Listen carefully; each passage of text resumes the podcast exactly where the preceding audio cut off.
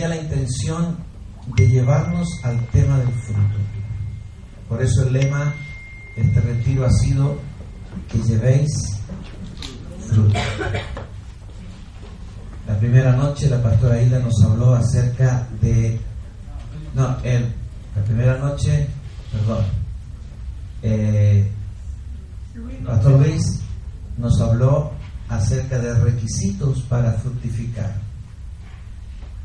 A la mañana siguiente la pastora Hilda nos habló acerca del poder de la semilla. Después, eh, ¿quién habló? El pastor Rodrigo, sí. El pastor Rodrigo. Eh,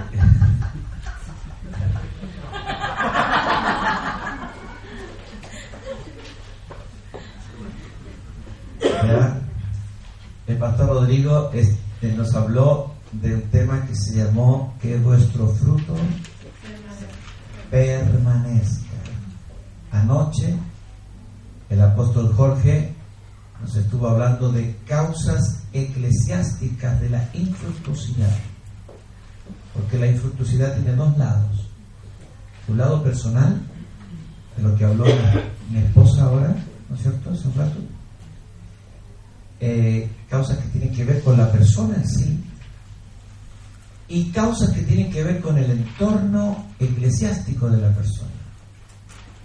Porque por más que la persona quiera y tenga toda la disposición, si el entorno en que, eh, se mueve en la iglesia no permite que fluya, no permite que fructifique, no permite que se...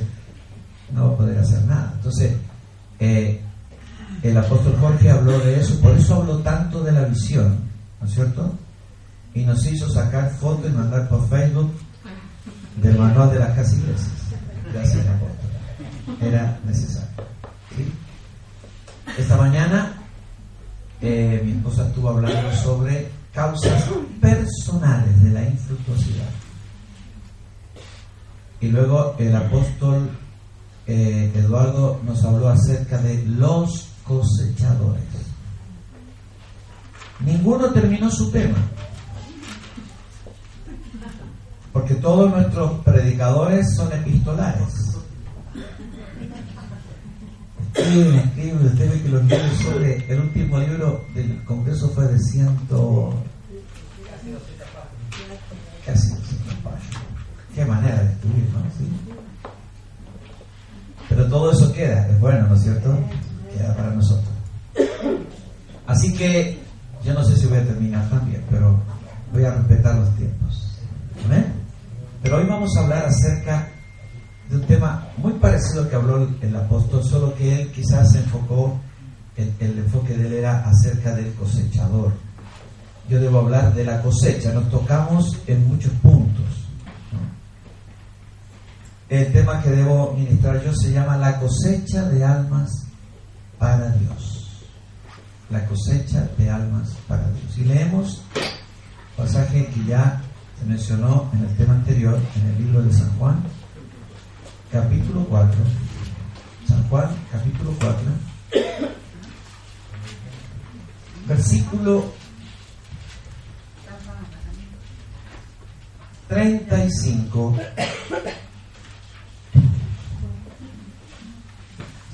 hasta el 38.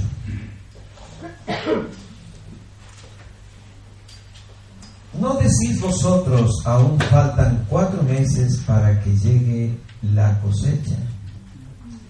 He aquí os digo, alzad vuestros ojos y mirad los campos, porque ya están blancos para la cosecha. Y el que cosecha recibe salario y recoge fruto para vida eterna para que el que siembra goce juntamente con el que cosecha. Porque en esto es verdadero el dicho, uno es el que siembra y otro el que cosecha. Yo os he enviado a cosechar porque vosotros no labrasteis, otros labraron y vosotros habéis entrado en sus labores.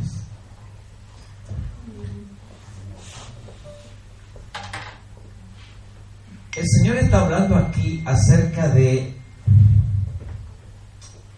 mies madura. La mies está madura. Cualquier hombre agricultor puede cultivar trigo y de hecho hay países que son altamente productores de trigo. Por ejemplo, Argentina es uno de los países eh, que más producción de trigo tiene. Hay mucha producción de granos. El Señor está hablando aquí acerca de el trigo de Dios, la mies de Dios. Cuando el Señor le dijo a los apóstoles, alzad vuestros ojos y mirad, que los campos están blancos para la cosecha, es muy probable que en esa zona allí había sembrados, de trigo. Y habrán comentado ellos en el camino cuando se sentaron allí acerca del estado de la cosecha en lo natural. Generalmente el Señor tomaba asuntos naturales para hacer una, una relación con las cosas espirituales. Hay mies de los hombres y hay mies de Dios. En un pasaje anterior, el Señor dijo a, sus discípulos, eh, rogad al Señor de la mies que envíe obreros a su mies. El apóstol dijo algo y anoche lo compartíamos, porque él lo estaba recibiendo ayer, ¿cierto? Lo que habló al final de su tema, el apóstol Eduardo. Y yo le dije, bueno, el mismo enfoque mm, acerca de las, la, siembra y la cosecha, tengo aquí en mi, en mi bosquejo, en el sentido de que nosotros hemos sido sembrados por el Señor Jesucristo hace miles de años. Todos nosotros fuimos sembrados en Adán y entramos en Adán. Y en su tiempo cada uno primero se manifestó en, el plano humano como ser humano. Y luego, más tarde, cuando llegó el día en que estábamos listos para Cristo, fuimos cosechados por alguien. O a veces porque el Señor simplemente tuvo misericordia y pasamos por un lugar y nos sentimos atraídos y entonces entramos y era nuestro día. La cosecha ocurre cuando el grano está maduro. Ahora, el Hijo sembró, el Hijo nos sembró, nosotros somos sembrados por Él. Es lo que dice la parábola del trigo y la cizaña. El sembrador, el que siembra el trigo, es el Hijo del Hombre. La buena semilla son los hijos del reino. Así que nosotros hemos sido sembrados aquí en la tierra para luego ser cosechados. Nadie sembrará para no cosechar, ¿verdad que sí? Entonces, fuimos sembrados por el Hijo del Hombre para luego ser cosechados por los hijos de Dios en algún momento de nuestra vida. La Biblia habla de dos tipos de siembras.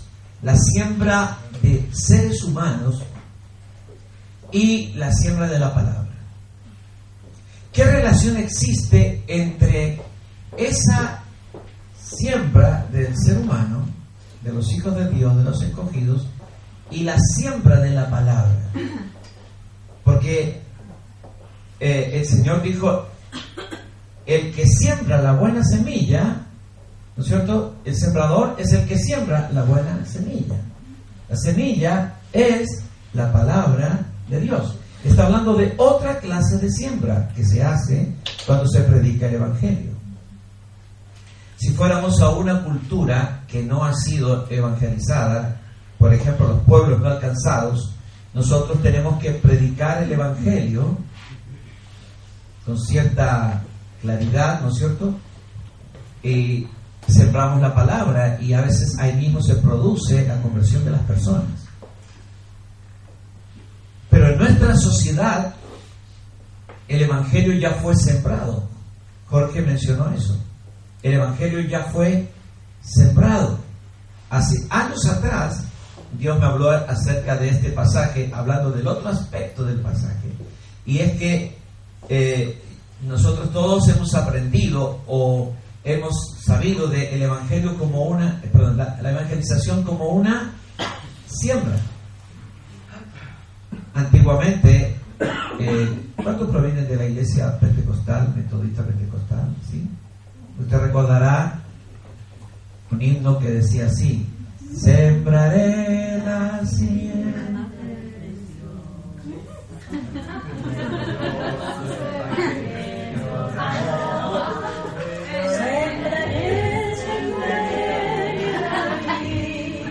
Ah, todos.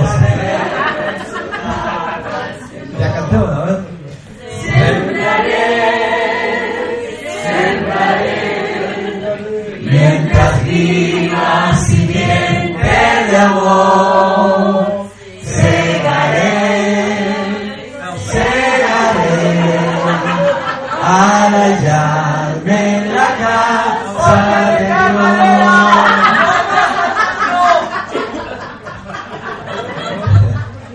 El pastor le, trajo recuerdos a él, ¿no cierto? Mi hijo anduvo por esos caminos. Bueno, escuchen. La canción es bonita, aunque teológicamente no es muy correcta, ¿verdad?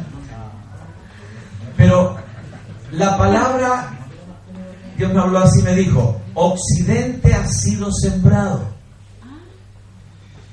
Primeramente la Iglesia Católica vino y sembró. Luego vinieron los evangélicos y perfeccionaron la siembra. Me estaba diciendo que es innecesario que yo vaya y le repita a la gente el plan de salvación, punto 1, punto 2, punto 3, punto 4. Sé varios planes de salvación. Me estaba enseñando algo que tiene que ver con la evangelización de cosecha. Vamos a ver un poco más adelante la diferencia entre el, el evangelismo de siembra y el evangelismo de, de cosecha. ¿Sí? Amén. Muy bien. Ahora, nosotros somos los que somos cosechados, porque es necesario que la palabra sea sembrada sobre nosotros. Alguien nos sembró la palabra. Nosotros fuimos sembrados por el Hijo, pero alguien tenía que sembrarnos la palabra. ¿Por qué? Porque aunque somos escogidos desde la eternidad, hay algo que se llama el llamamiento de Dios, que es parte del proceso de salvación. Y el llamamiento está relacionado con la predicación del Evangelio. Dios nos llamó a través de la predicación del Evangelio. Alguien nos habló y la palabra en un momento entró. Quizá no respondimos ahí mismo, pero ya había un cambio, algo nos pasó. En nuestra dureza seguimos, seguimos, seguimos, hasta que un día chocamos con el Señor, ¿verdad? O el Señor fue tan maravilloso que con cuerdas de amor nos sedujo y estamos aquí. Entonces, a los que han sido sembrados era necesario que se les sembrara la palabra para que se produzca el llamamiento a la salvación. Y ese llamamiento, cuando el hombre responde, produce la salvación. Amén. Muy bien. Cuando el Señor habló de la cosecha en este pasaje, dijo, alzad vuestros ojos y mirad. Alzad vuestros ojos y mirad. Cada uno de nosotros, de manera a veces desaprensiva, porque no tenemos interés, vamos por una ruta y miramos y miramos y miramos, vamos por la ciudad y miramos sin ver. Hay gente que tiene memoria fotográfica, la mayoría de nosotros rápidamente nos olvidamos de los detalles. Pero cuando el Señor dice, alcen los ojos y miren, está hablando de algo que se llama intención al mirar.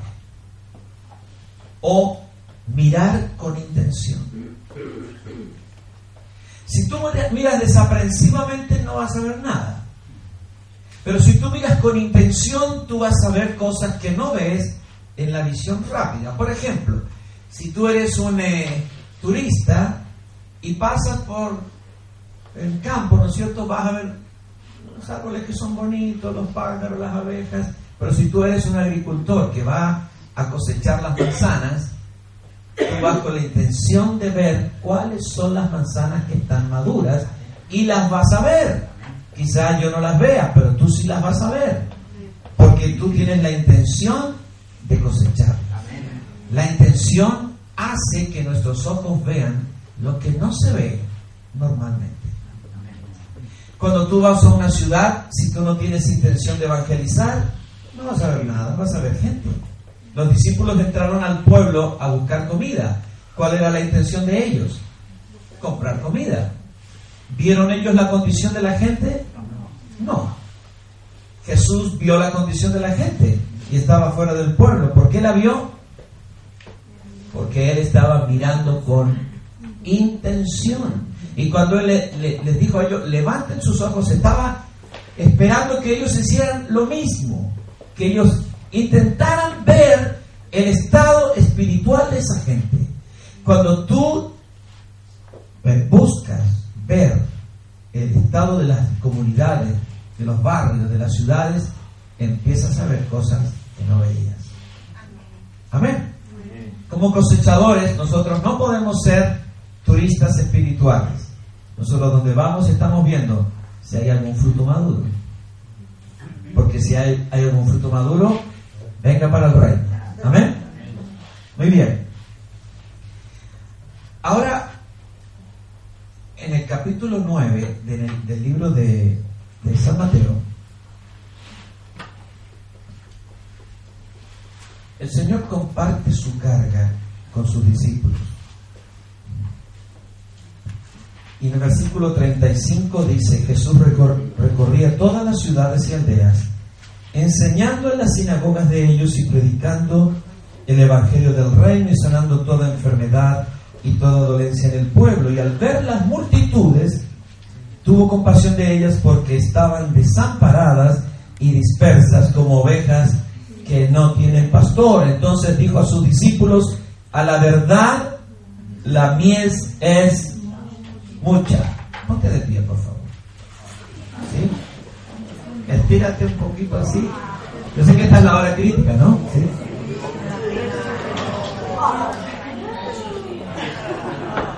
¿Ya? Y así, yo tengo el poder. ya, amén. Siéntate, por favor.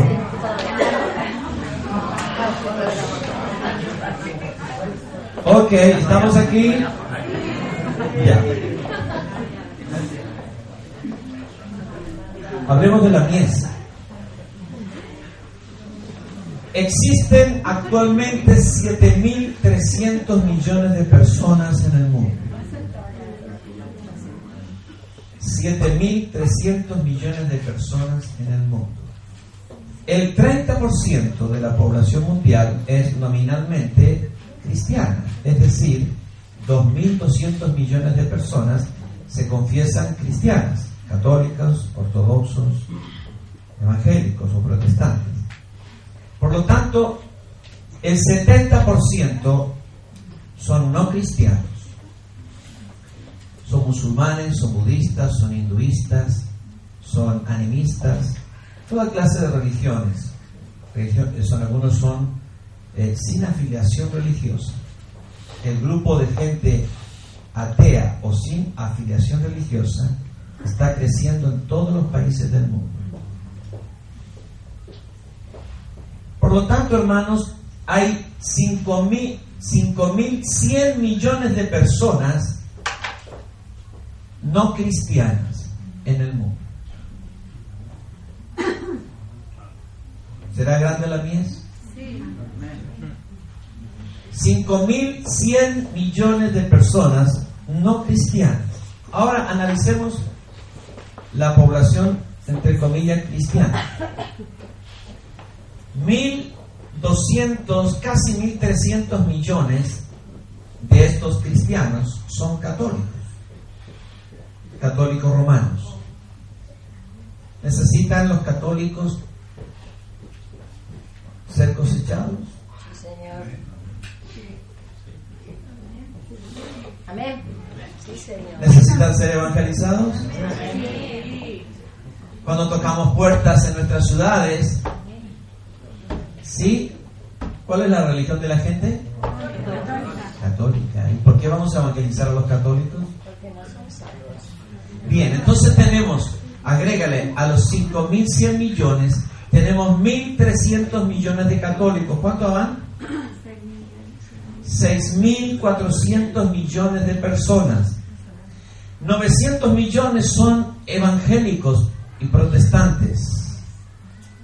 De estos 900 millones de evangélicos y protestantes, hay una muy alta cantidad de millones de personas que son nominalmente evangélicas.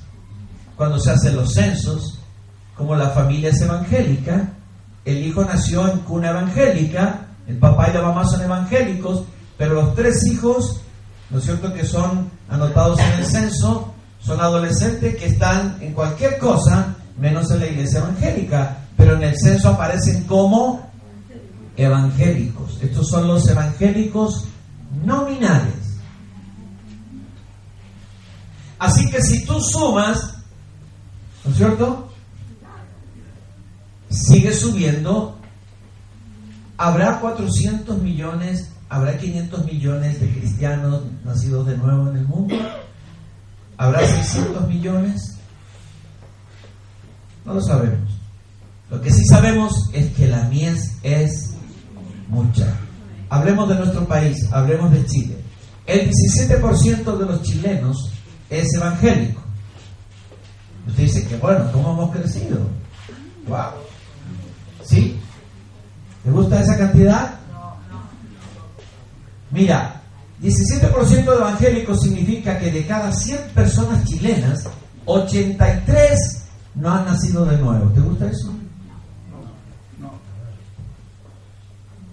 Así que la mies en nuestro país, sin salir siquiera de nuestras fronteras, es inmensa. Inmensa. Por tanto, cuando la gente dice, eh, Chile está todo evangelizado, ¿escuchó eso? Chile está evangelizado. Hay muchas iglesias, ¿para qué más iglesias en el país? Estos son los conceptos que habla la gente cristiana evangélica. ¿Usted cree que Chile está evangelizado? No. Si Chile estuviera evangelizado, entonces el porcentaje de personas que tendríamos en las iglesias sería muchísimo, pero muchísimo, pero muchísimo mayor. Ahora, cuando el Señor dijo, rogad al Señor de la mies que envíe obreros a su mies, analicemos lo que pasa en las iglesias evangélicas. En una iglesia, vamos a analizar una iglesia de 100 personas. En una iglesia de 100 personas, aproximadamente 20 personas son los colaboradores o, obreros. Hay un síndrome evangélico que se llama el síndrome de 20-80. 20 activos y 80 pasivos. ¿Qué quiere decir? Que 20 son los que hacen las cosas aquí en la plataforma y 80 son los que se sientan para recibir. 20% productores, 80% consumidores. ¿no? Ahora, de este 20% que son los obreros motivados para servir, interesados en el servicio del Señor, ¿cuántos están interesados en evangelizar? ¿Cuántos obreros de las iglesias en general tú ves que se desviven por evangelizar? Nosotros conocemos distintas realidades. Quizá la iglesia donde estás ahora no es aquella en la que naciste. Vienes a lo mejor de otro trasfondo. Y tú vas a ver que en general en la iglesia evangélica nosotros más bien mantenemos el status quo y no avanzamos como iglesia sustancialmente. La iglesia tiene obreros para la iglesia. Muchos pastores oran por obreros para la iglesia. ¿Tenemos suficientes obreros para las necesidades de la iglesia? Cualquier pastor te va a decir, necesitamos más obreros. Estoy orando por obreros. Y si tú le preguntas, ¿para qué quieres más obreros? Bueno, para... ¿Ah? Para el mantenimiento de la iglesia. Los pastores no oramos por obreros para la evangelización. ¿Sí? La necesidad más grande que tiene la iglesia, hermanos, es la necesidad de obreros para la mies. Ya tenemos obreros para la iglesia. Y a veces, cuando una iglesia tiene muchos obreros para la iglesia, entre los obreros surgen celos. Porque a uno le da más oportunidad que a otro, ¿verdad? Porque este lugarcito es muy apetecido, ¿no es cierto? Y ese lugarcito Aquí estamos con cosas, ¿verdad? ¿Cuántos desean este lugar y cuántos desean este otro lugar? Ese otro lugarcito que está allá, que se llama baño, no lo desean mucho, pero. Pero. El mantenimiento de la iglesia está suplido. Ahora, la gran necesidad son obreros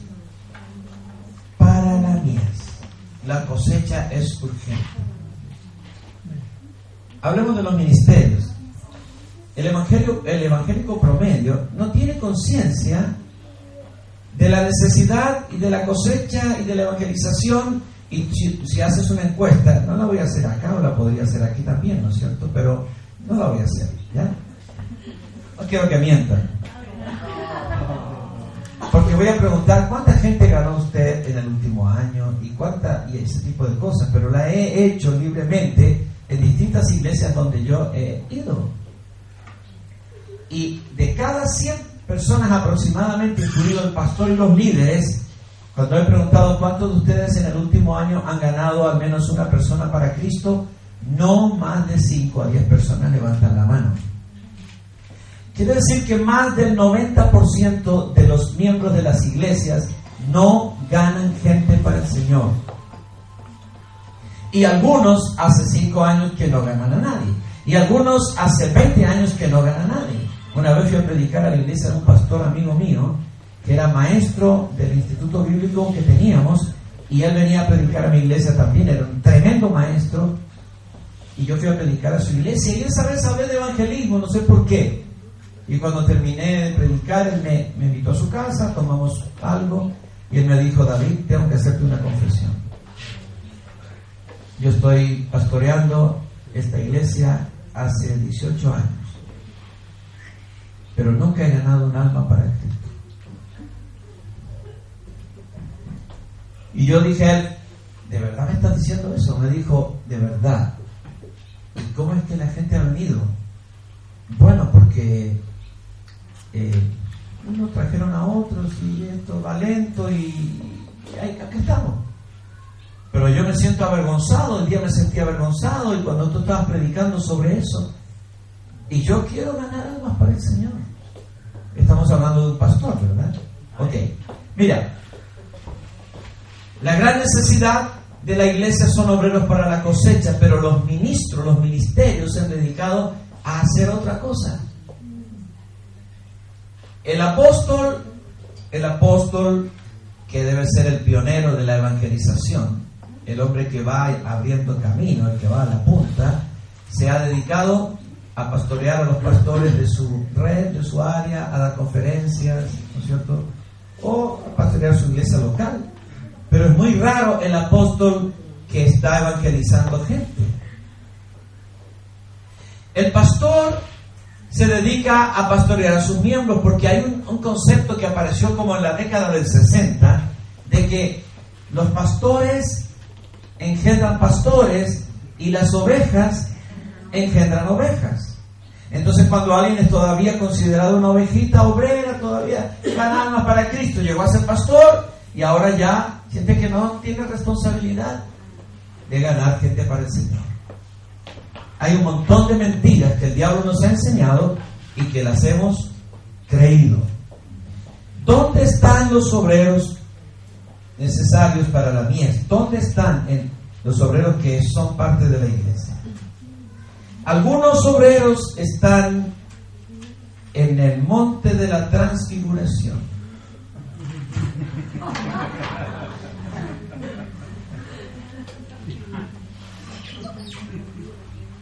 Son los que aman la vida espiritual, aman la revelación y están tan absortos, tan absortos en la revelación del Señor que no le preguntaron al, Señor si hacían enramadas, las hicieron nomás. Hasta le pusieron cimiento y ahí están viviendo. ¿Sí?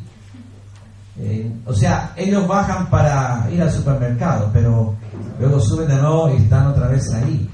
No me estoy burlando, estoy diciendo que hay mucha gente que cree que la vida cristiana es una vida tan apartada, pero tan apartada del mundo, que se pierde contacto con los inconversos. Surgió la Iglesia Católica, como el siglo III o IV, el pensamiento monástico. Eh, y por eso es que tenemos monasterios. El monasticismo, lo que en el fondo es, promover que la persona para buscar a Dios tiene que apartarse de la sociedad y por eso se construyeron monasterios apartados de la sociedad, donde las personas santas o que buscaban la santidad, buscaban servir a Dios, entraban a esos monasterios algunos no salían nunca para vivir una vida mística con Dios. ¿Existe algún grado de monasticismo en la iglesia evangélica? ¿Sí? Gente que sigue viviendo entre nuestras ciudades, pero que son tan santos que no pueden contaminarse hablando de Cristo a otros. Póngase de pie, por favor, vuelva a tirarse. Lo voy a hacer diez veces, pero. Póngase de pie, de pie, de pie, de pie, de pie. Vamos de pie, Fernandito, vamos, vamos, vamos, de pie. Ya. Despídese. A ver. Oiga, vuelvan a.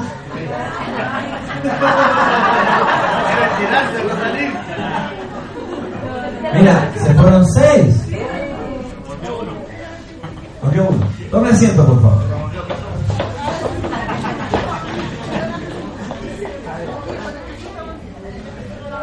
Hay otros obreros que debían estar en la mies, pero están en la cueva, como Elías, huyendo de los peligros del llamado.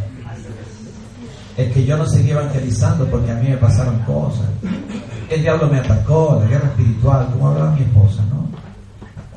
Creo fervientemente que tenemos que ser grandes guerreros de la guerra espiritual, pero vamos a tener que reaprender muchas cosas de la guerra, hermano, y no entrar en esa cosa obsesiva y necia de creer que la guerra es por la guerra. Nosotros hacemos guerra por las almas. Por lo tanto, el objetivo no es la guerra, sino las almas.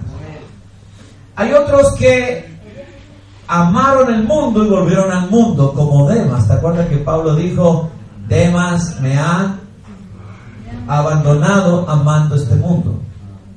Así que tenemos obreros que han desertado de la evangelización y están en cualquier otro lugar. Tenemos algunos como Marcos. Marcos iba con Pablo y Bernabé y también dejó la obra, se colapsó era un joven, pero entró en una crisis espiritual y se devolvió. Hay obreros que están atrapados en los templos. Consideran que es tan importante lo que se hace en el templo que los dispensa de evangelizar. Ellos no tienen que evangelizar porque ellos son los que están ministrando en el templo del Señor. Hay otros obreros que están en el escondite de los dones. ¿Sabe que los dones son un gran escondite?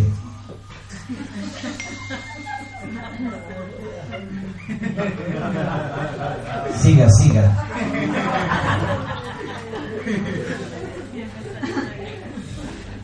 ¿Sabes? Por la década del 60, 70, el Señor trajo a la iglesia revelación acerca de los dones y comenzó una enseñanza fuerte acerca de los dones hasta el día de hoy. Y junto con los dones, el ministerio. Entonces mucha gente entró a buscar su ministerio y empezamos a tener una fiebre de ministerio. Y toda la gente buscando mi ministerio, mi ministerio, mi ministerio. No es que este no es mi ministerio, es que sí, este es mi ministerio. Y la iglesia se, se empezó a, a dividir entre los que son del ministerio de, de alabanza, el ministerio de revelación, el ministerio de liberación, el ministerio de evangelismo, el ministerio de misericordia, el, ministerio de ministerios, ¿no es cierto? Etcétera. La iglesia entró en una enfermedad que se llama ministeritis crónica. Todavía no se sana. Entonces mucha gente ha dicho y dice esto, dice, yo soy profeta, por lo tanto yo no tengo que evangelizar. No tengo los dones para eso. No tengo el don para evangelizar. Yo hago mi ministerio para el cual tengo el don. A mí Dios me habla. Entonces, todo lo que yo tengo que hacer es escuchar la revelación de Dios y darla. Que evangelicen los que tienen dones de evangelismo. ¿Está correcto, no? ¿Está bien o no? ¿A cuántos de ustedes les gusta evangelizar? No, no, no me diga evangelizar, sino que les gusta evangelizar. Ya, a ver. ¿Pueden levantar la mano? Ah. No tienen que levantar si no te gusta. A los que les gusta evangelizar. Y que no solamente les gusta evangelizar, sino que están evangelizando y tienen esa cosa que no se pueden quedar callados en la micro para hablarle a alguien y que en la calle andan atrapando gente y que... ¿Cuántos tienen eso? A ver.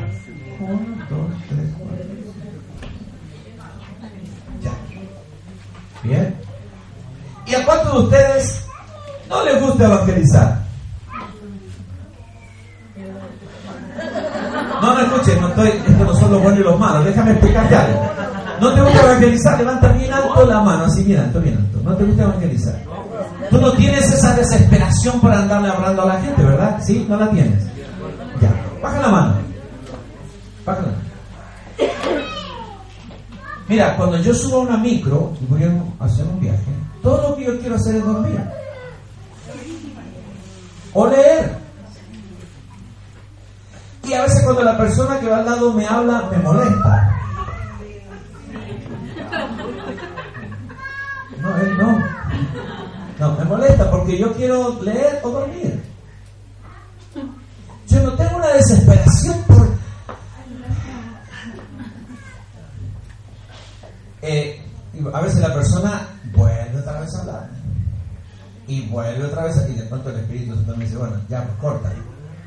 Habla algo. ¿Sí? Yo no tengo una desesperación por evangelizar.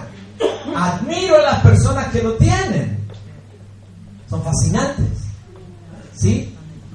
Te dan vuelta una conversación así, entonces hablando, en dos minutos el otro está de rodillas en el piso entregándose al Señor. Y digo, ¿cómo podría tener yo eso?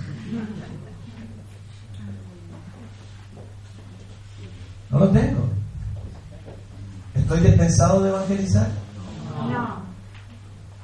¿Es que no tengo que cosechar porque yo no tengo eso? Dame una pizarra y yo estoy como pez en el agua.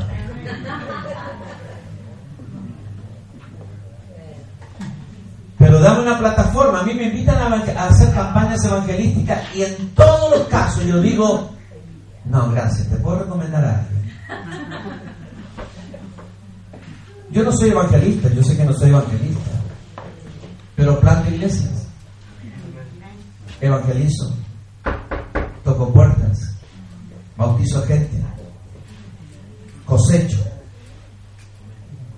Y no es porque sea mi pasión, sino porque es mi obligación. Así que los que levantaron la mano por segunda vez, yo también la levanté, porque yo estoy en ese grupo. Y eso, a los que tienen la pasión, fascinante, glorioso. A los que no la tenemos y tenemos pasión de Dios por otra cosa, nosotros tenemos un mandato del Señor. Ahora te voy a decir algo. Cuando tú tienes, estás de este lado, de los que no tienen esa cosa loca de evangelizar, tú estás lleno de temores cuando vas a evangelizar. A ti te transpiran las manos, la frente, eh, te corre un hielo por la espalda antes de hablarle a alguien de Cristo, ¿sí o no? Tiemblas todo y aquí hay un nudo. Hablo, no hablo, hablo, no hablo, hablo, no hablo. Sí, ya se bajó de la, de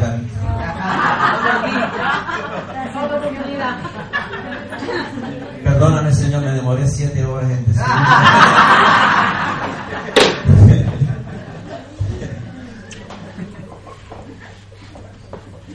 Bien. El Señor nos dijo, orad, orad al Señor de la mies que envíe obreros a su mies. Si tú observas y analizas las oraciones de los cristianos, la mayoría de los cristianos oran por necesidades personales, ¿sí o no? Del 100% de las oraciones que hace un cristiano promedio, el 100% son por necesidades personales. ¿Un cristiano promedio ora por las misiones? ¿Por misioneros? ¿Por evangelización?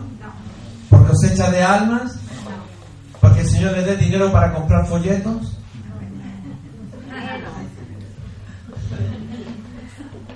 El cristiano promedio ora por sus propias necesidades. Y la iglesia promedio ora por sus propias necesidades. Los ministerios de intercesión son para orar por la hermana Pepa, porque el Señor la sale en los callos, el hermano que perdió el trabajo, por el...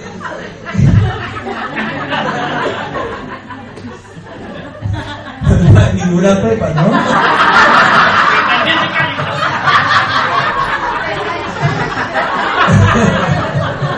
bueno, el hermano Pepe, entonces. Pero mira, iglesias que tienen una pasión para orar por las almas, por el mundo, por gente que no conoce al Señor. ¿Cuántas conocen? ¿Saben lo que tenemos? Eventos para hacer eso. Tenemos un evento misionero, el evento misionero del año. Va a venir un misionero a hablarnos de misiones. Y ponemos banderas. Estamos en otro mundo. ¿Sí? Y entonces, esos eventos a qué conducen? A que esa noche se nos rasga el corazón porque el misionero nos, cuenta historias tristes y cómo sufren los misioneros. Y nosotros, en esa emoción, damos una buena ofrenda misionera. Y listo, ya está. El corazón está libre otra vez para seguir pidiendo por mis necesidades. A la mañana siguiente no oraré por misiones. Oraré porque me avisaron que está hospitalizada mi tía y oraré porque a mi hijo le vaya bien en la prueba, etcétera, etcétera. ¿Sí o no? ¿Quién ora por obreros para la mies? ¿Sabes quiénes oran por obreros para la mies? Los que están en la mies. Porque solo ellos tienen la conciencia de cuán pocos son los obreros para la mies. La iglesia es completamente ignorante de la necesidad de obreros para la mies. ¿Por qué? Porque la iglesia está atrapada en el templo y la iglesia existe para sí misma, para nutrirse, engordarse, protegerse, ampararse a sí misma. El obrero que está en la mies sabe la necesidad que hay en la mies y la tremenda necesidad de obreros para la mies. ¿Sabes cuál es el, propósito de nosotros los pastores apostólicos? ¿Cuál es? Que toda nuestra iglesia esté en la mies. Vamos a trabajar, vamos a luchar, vamos a enseñar, vamos a insistir, vamos a corregir, vamos a hacer todo para que toda nuestra gente se involucre en la mies de Dios. ¿Amén? Amén. Ok. Jesús oraba por obreros para la miel. Él sí que oraba por obreros para la miel porque él sabía cuán clave e importante eran los obreros para la miel. Ahora, hay asuntos que son esenciales para poder cosechar. El primero de ellos es que tenemos que ser conscientes de que la cosa más importante en nuestra vida es un mandato que hemos recibido del Señor. En el libro de San Juan, capítulo 15, el versículo... San Juan, capítulo 15, ahí estamos. Dice, 15 perdón, 15, 16. No me elegisteis vosotros a mí, sino que yo os elegí a vosotros y os he puesto para que vayáis y llevéis fruto y vuestro fruto permanezca. Mira, escucha el énfasis del Señor. No me elegisteis vosotros a mí, sino que yo os elegí a vosotros. A ti te reclutó el Señor. Escucha esto, a ti te reclutó el Señor. Amén. Así que tú no estás aquí porque tú lo elegiste a Él. Tú estás aquí porque Él te eligió y te reclutó. Amén. ¿Sabes que Él te reclutó, verdad? ¿O tú crees que estás aquí porque tú quisiste estar? Él me reclutó y te reclutó. Ahora, Él tenía en mente algo cuando nos reclutó. Dice, no me elegisteis vosotros a mí, sino que yo os elegí a vosotros. Y os he puesto. Y este es el trabajo para el que nos reclutaron. Os he puesto para que llevéis fruto. Para que llevéis fruto y vuestro fruto permanezca. Así que la misión, la razón por la cual te reclutaron Jesús es para dar fruto. ¿Sí? La razón por la cual te reclutaron Mariana es para que des fruto. La razón por la cual te reclutaron Carola es para que des fruto. Hay ninguna otra razón. Esa es la razón de Dios. La tuya, la mía puede ser otra.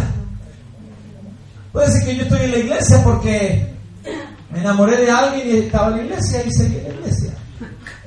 Y ahora hago lo que puedo. ¿Sí? Los pastores le decimos a la gente, el Señor quiere que usted trabaje para Él. Y nuestros mensajes desde aquí son de que Dios está buscando gente que le sirva, que trabaje. ¿Escuchó esos mensajes? Todo el tiempo los estamos dando. Gente que trabaje para Dios y pasa a la gente adelante. Yo quiero trabajar para Dios. Yo quiero trabajar. Y el pastor dice, gloria a Dios. Muy bien, te vamos a dar un trabajo.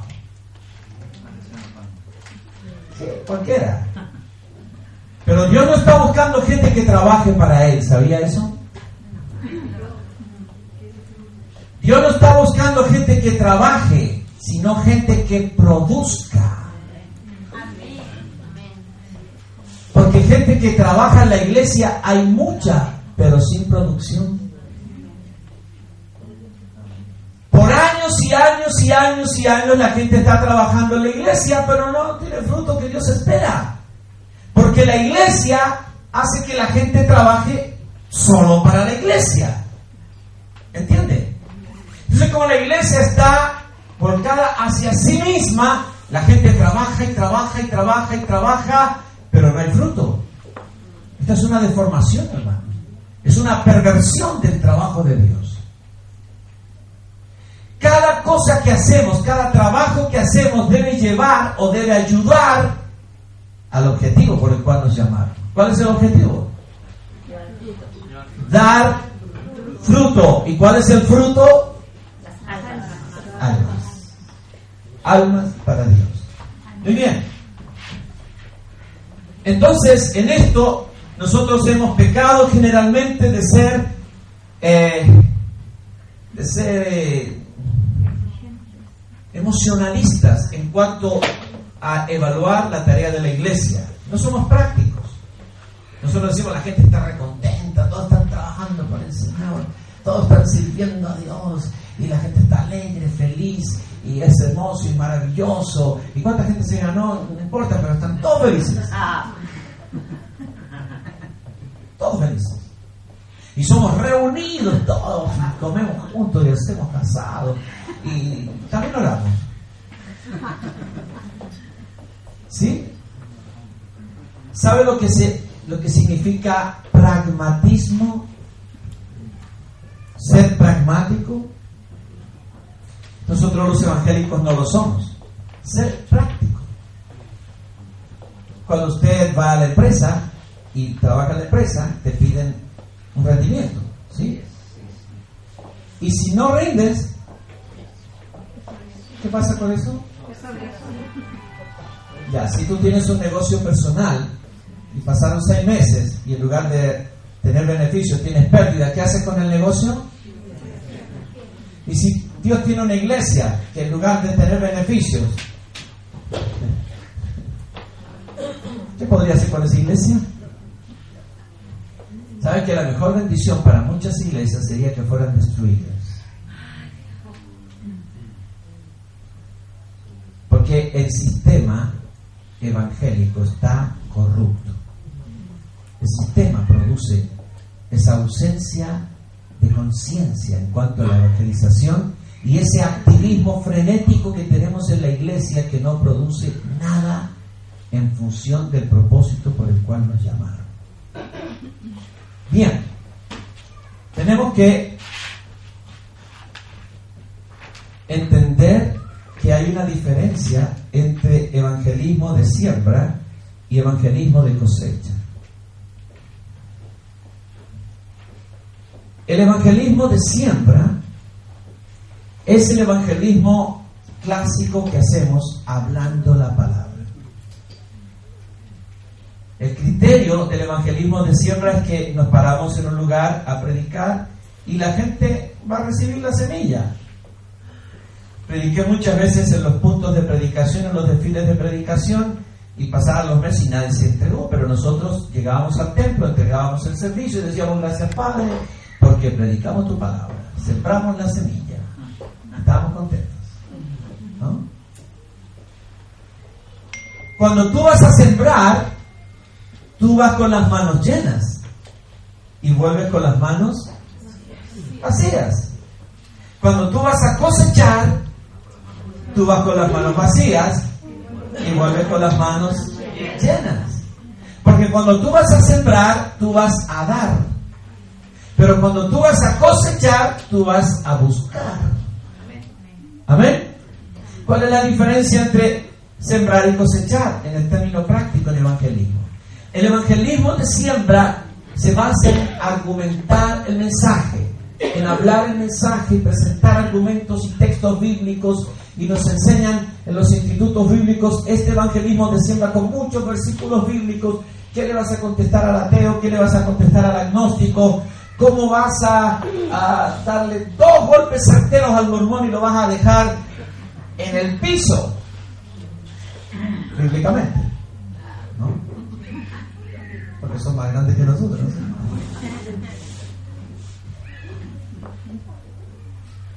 Le tememos al evangelismo de siembra porque le tememos a estar discutiendo con la gente y no tener respuestas. Mucha gente no tiene temor de salir a evangelizar porque dice, ¿y si me preguntan sobre esto? ¿Y si me preguntan sobre esto otro? ¿Y si, me, y, si tengo que contestar? ¿Y si me preguntan de la Biblia esto? ¿Y si me preguntan sí o no? Gran parte del temor es por eso. Porque hemos pensado siempre en esa clase de evangelismo que es sembrar. ¿Cómo es el evangelismo de cosecha? Voy a explicárselo brevemente. Le voy a decir lo que hacer. Pero antes le voy a contar una historia, algo que me ocurrió. Yo estaba en Argentina en aquel tiempo y fuimos a evangelizar una zona en la ciudad de Córdoba que se llama Barrio Yapeyú. No teníamos gente en ese lugar y yo pedí a algunos voluntarios que fuéramos armamos parejas y salimos a evangelizar. Iba yo con un hermano y la presentación que hacíamos Era, hola, ¿qué tal? ¿Cómo están? Nosotros somos de la iglesia Centro Cristiano, aquí en el barrio San Vicente. Tenemos reuniones tales días, nos gustaría invitarle y si usted nos permite, eh, nos da unos minutos para hablar del Señor Jesucristo. Había gente que sí, que pase. El argentino es bien amistoso. Pero nosotros hablábamos a la gente y esa era nuestra evangelización. Cuando alguien nos permitía entrar, nosotros le decíamos, mire, hay un plan de salvación. Eh, la primera verdad es que Dios es bueno y maravilloso. La segunda verdad es que el hombre es pecador y está condenado. Y así seguíamos hasta hablar de por qué murió Cristo, la salvación. Y entonces teníamos 15 minutos hablando y citando versículos bíblicos. A los 15 minutos o 20 minutos la persona estaba aburrida pensando y diciendo a qué hora se van a ir estos plomos. Y estábamos haciendo esa evangelización, llevábamos como tres días, y en el día cuatro yo voy con el hermano con el cual me tocaba ese día. En Argentina, la gente eh, era un barrio, eh, así como un barrio casas que se estaban edificando sin timbre, con un alambrado, y la casa allá al fondo. Y en Argentina la gente llama así. Entonces vienen las personas y salen. Entonces llamamos y salió una mujer. Y cuando la mujer venía caminando del fondo hacia acá, el Espíritu Santo me dijo, solo dile que se entregue a mí. Yo estaba preparando todo el discurso. La mujer se acerca y cuando se acerca, yo le digo, señora, buenas tardes, usted se va a entregar a Jesús, ¿verdad? Y fue como un impacto en la mujer, le cambió el rostro, la cara, empezó a llorar y dijo, sí, me. Fue hermoso. La, la siguiente casa, el Señor dijo, esta casa no, la próxima sí. Tocamos las manos, salió un hombre grandote, inmenso, como un ropero de tres, tres más o menos. Viene caminando hacia nosotros y el Señor dice, haz lo mismo que hiciste atrás. El hombre viene hacia acá y dice, ¿qué pasa? ¿Qué quieren? Y yo, para sintonizar, le digo, usted se va a entregar al Señor, ¿verdad?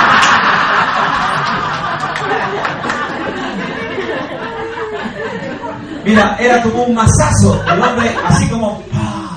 El hombre dijo: Sí, por supuesto.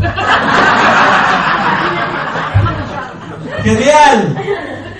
Esa tarde fuimos a 11 casas. Así que el Señor me iba diciendo: Esta sí, esta no, esta sí, esta. Y todos solo dijimos eso y la gente se entregó al Señor. Yo estaba emocionado. Entonces me fui al templo y teníamos nosotros un evangelista que se llamaba Omar. Y estaban todos los jóvenes ahí en el templo y en esa zona había tres plazas donde en verano hay mucha gente. Entonces yo dije al evangelista, toma a los jóvenes y ándate a las plazas. Y dile a los jóvenes, dale una instrucción, dile que le digan a la gente nada más esto. Hola, buenas noches, usted se va a entregar al Señor, ¿verdad? Si la gente dice sí, que se entreguen. Si dice no, le van a decir, muy bien, que Dios le bendiga y sigan. Si la gente dice, ¿y qué es entregarse al Señor? Le van a dar este ejemplo, le van a decir, es como cuando vas entrando al quirófano y le decís al médico, doctor, me entrego en sus manos. ¿Sí? ¿Así? Así le vas a decir al, al Señor si te entregas a Él. Mira, estuvieron dos horas, quizás dos horas y media en las plazas y volvieron con 57 nombres de personas que se habían entregado al Señor de esa manera. Dije, qué tremendo, qué tremendo, qué glorioso. Pero no entendí que hacían la cosecha. No lo entendí, lo tomé como un día de Dios. Un momento divino. Un tiempo del Señor. Un caído de Dios. Y listo. La próxima vez que salimos a evangelizar, ¿qué hacíamos? Hola, somos de la iglesia del Centro Cristiano, etcétera, etcétera. Pasaron años. hasta que el Señor nos volvió otra vez a sintonizar con eso. ¿Y qué es lo que hacemos cuando vamos a evangelizar hoy día? Solamente hacemos algo como lo que te voy a decir. A ver, un modelo. Pastor, usted. Me parece Antonio Banderas. Ya. Supongamos que él es el dueño de casa. Entonces. Aló. Que desea. Buenas tardes, somos siervos de Dios, estamos orando por las necesidades, por las familias. ¿Le gustaría que oráramos por usted? Bueno, yo soy católico. ¿Le gustaría que oráramos por usted? ¿Podemos pasar? Adelante. Bien. Vamos a robar toda la plata. No, escucha. Sí. Cuando la gente dice sí, porque fue, él, él la hizo fácil, ¿no es cierto? Cuando la gente dice sí, nosotros entramos. Y ya le voy a decir lo que hacemos. Pero mucha gente dice no. No, estoy ocupado, otro día, o muchas cosas así. Y cuando dice no, lo que decimos es, muy bien, que Dios le bendiga. Y seguimos. Cuando hay gente que dice, soy católico, bla", Dios le bendiga. Cuando alguien dice, pero ustedes no creen en los santos, en las vírgenes, Dios le bendiga. Nosotros no vamos, no discutimos, no confrontamos, no argumentamos, nada, porque el evangelismo desde siembra se basa en argumentos. El evangelismo de cosecha es una ministración. Entonces, entré a la casa del caballero y le digo, ¿por qué necesidades le gustaría que oráramos? Estoy enfermo. ¿Ya? Me duele la columna. Anotamos las enfermedades, ¿no es cierto? Hombre anciano.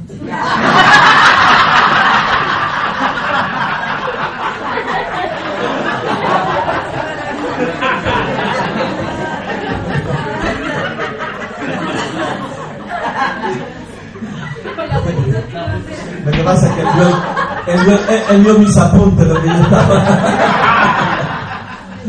No, tú pones el nombre. Mira, eh, es muy interesante. ¿Cómo se llama usted?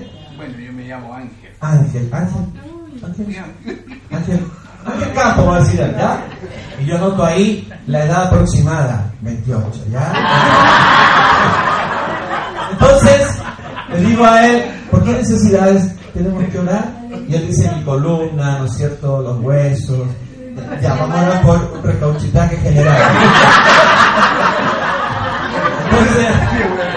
Bien, oramos, escucha, como, dijimos que vamos a orar, oramos y ordenamos en el nombre de Jesús ahora los huesos, ta, ta, ¿no es cierto? Compruebe, a ver, haga lo que no podía hacer. Y el Señor hace milagros. Si nosotros damos órdenes nomás. Las oraciones son cortitas y breves. Entonces decimos, muy bien, ¿sabe, don Ángel? Hemos orado por sus necesidades y usted ya ha visto lo que Dios ha hecho y de las otras va a responder. Pero ahora vamos a orar por la necesidad más grande que usted tiene y que todos tenemos, que es la necesidad de la salvación. ¿Sí? Para ser salvos hay que entregarse al Señor. Usted se va a entregar al Señor, ¿verdad? Ya, él es fácil.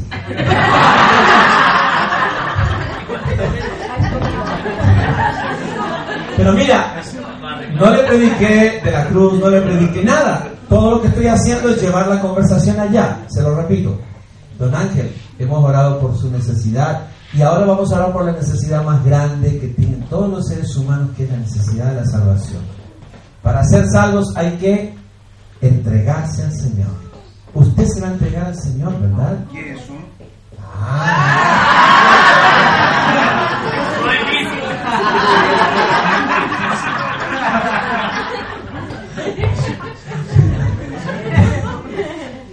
Bueno, fíjate que oramos por su necesidad, inmediatamente vamos derecho. ¿A dónde vamos?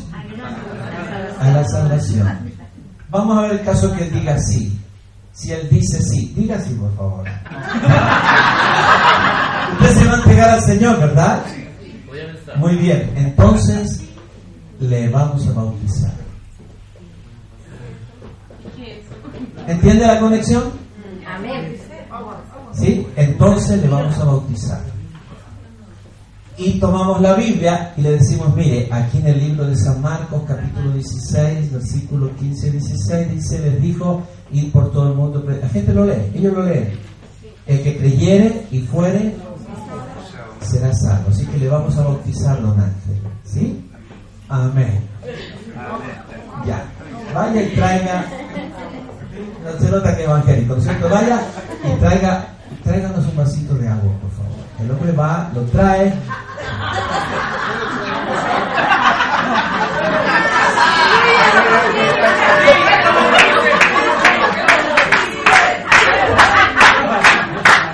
¿Lo hago en vivo?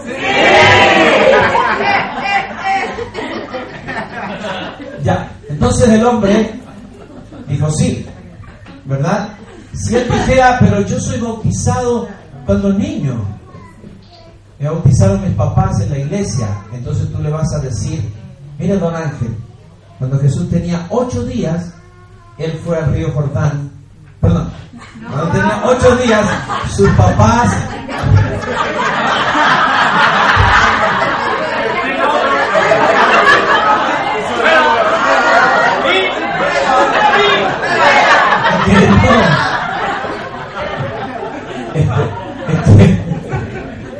es que era súper desarrollado.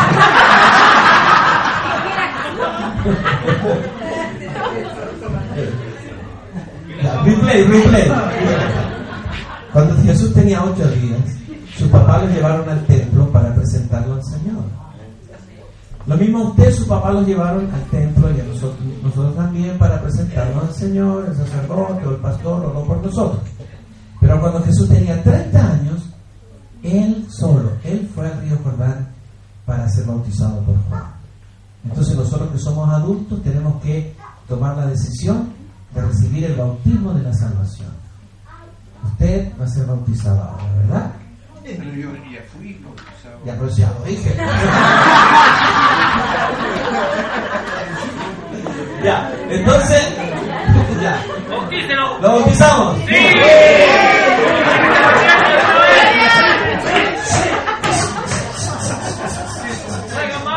Ok. Entonces, mira, esto es así. Oramos con Él.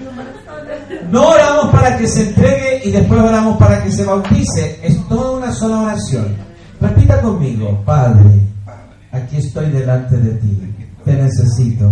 Y en este día te pido que perdones todos mis pecados. Y yo recibo a Jesucristo como mi Señor y Salvador. Y recibo mi bautismo de la salvación en este momento. Por este bautismo, mis pecados serán limpiados por la sangre de Jesús. Siga repitiendo. Por la sangre de Jesús. Por este bautismo soy salvo para siempre. Entro, nazco de nuevo y entro en el reino de Dios. Ya. Entonces cuando él está ahí, yo está más serio, por supuesto. Le digo, y ahora yo te bautizo.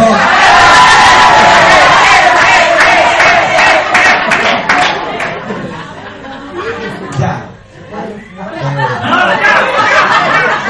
Esto de utilería. ¿Ya? Te bautizo en el nombre del Padre, del Hijo y del Espíritu Santo. Y bueno, oiga, escuche, no toda la botella. Un poquito de agua. Si te quedó agua, no se la tires en la cara. ¿ya? Bautizamos. Amén. Por favor. Ah, entonces ahora, escucha, mira, ahora decimos, don Ángel, mire, eh, y le damos alguna información sobre la iglesia, le vamos a invitar, pero queremos volver a visitarle la semana próxima. ¿Qué día podemos venir? Cualquier día de la, de la semana. Ya. acá. Mira, acá está nuestro teléfono, mi teléfono. Me daría el suyo por cualquier eventualidad. ¿Sí? Ya, me lo da. ¿Qué tengo? Nombre, dirección, teléfono. Y la edad aproximada. 28. Bien favorecido, ¿ya? Miren, evangelismo de cosecha no es hablar. es ministrar. ¿Entiendes? No tienes que hablar, no tienes que predicar, no tienes que argumentar. Nada, nada, nada, nada. Lo que tienes que hacer es ministrarle a la persona los milagros de Dios y luego la salvación del Señor. Si alguien dijera, mire, en realidad quiero pensar el tema del bautismo, tú vas a decir, muy bien, no hay problema. No presiones. La gente está madura cuando está madura. Y cuando está madura, toma decisiones. ¿Entiendes? Si llegaste al punto y la persona aceptó que oraras por él, por ella, pero no permitió que le bautizaras, no presiones. No hay problema. Ora por la persona. Señor, bendice a don Ángel para que su fe crezca y pueda conocerte y pueda recibir su bautismo de la salvación y ser salvo. En el nombre de Jesús. Toma sus datos igual, prometes volver y sigues hablándole la palabra del Señor ahora ya de otra forma, porque la próxima vez que vuelvas ya hay una relación basada en ese primer contacto. Amén. Entonces, ¿cuál es la cosecha? La cosecha es una evangelización donde tú vas con manos vacías y vuelves con manos llenas.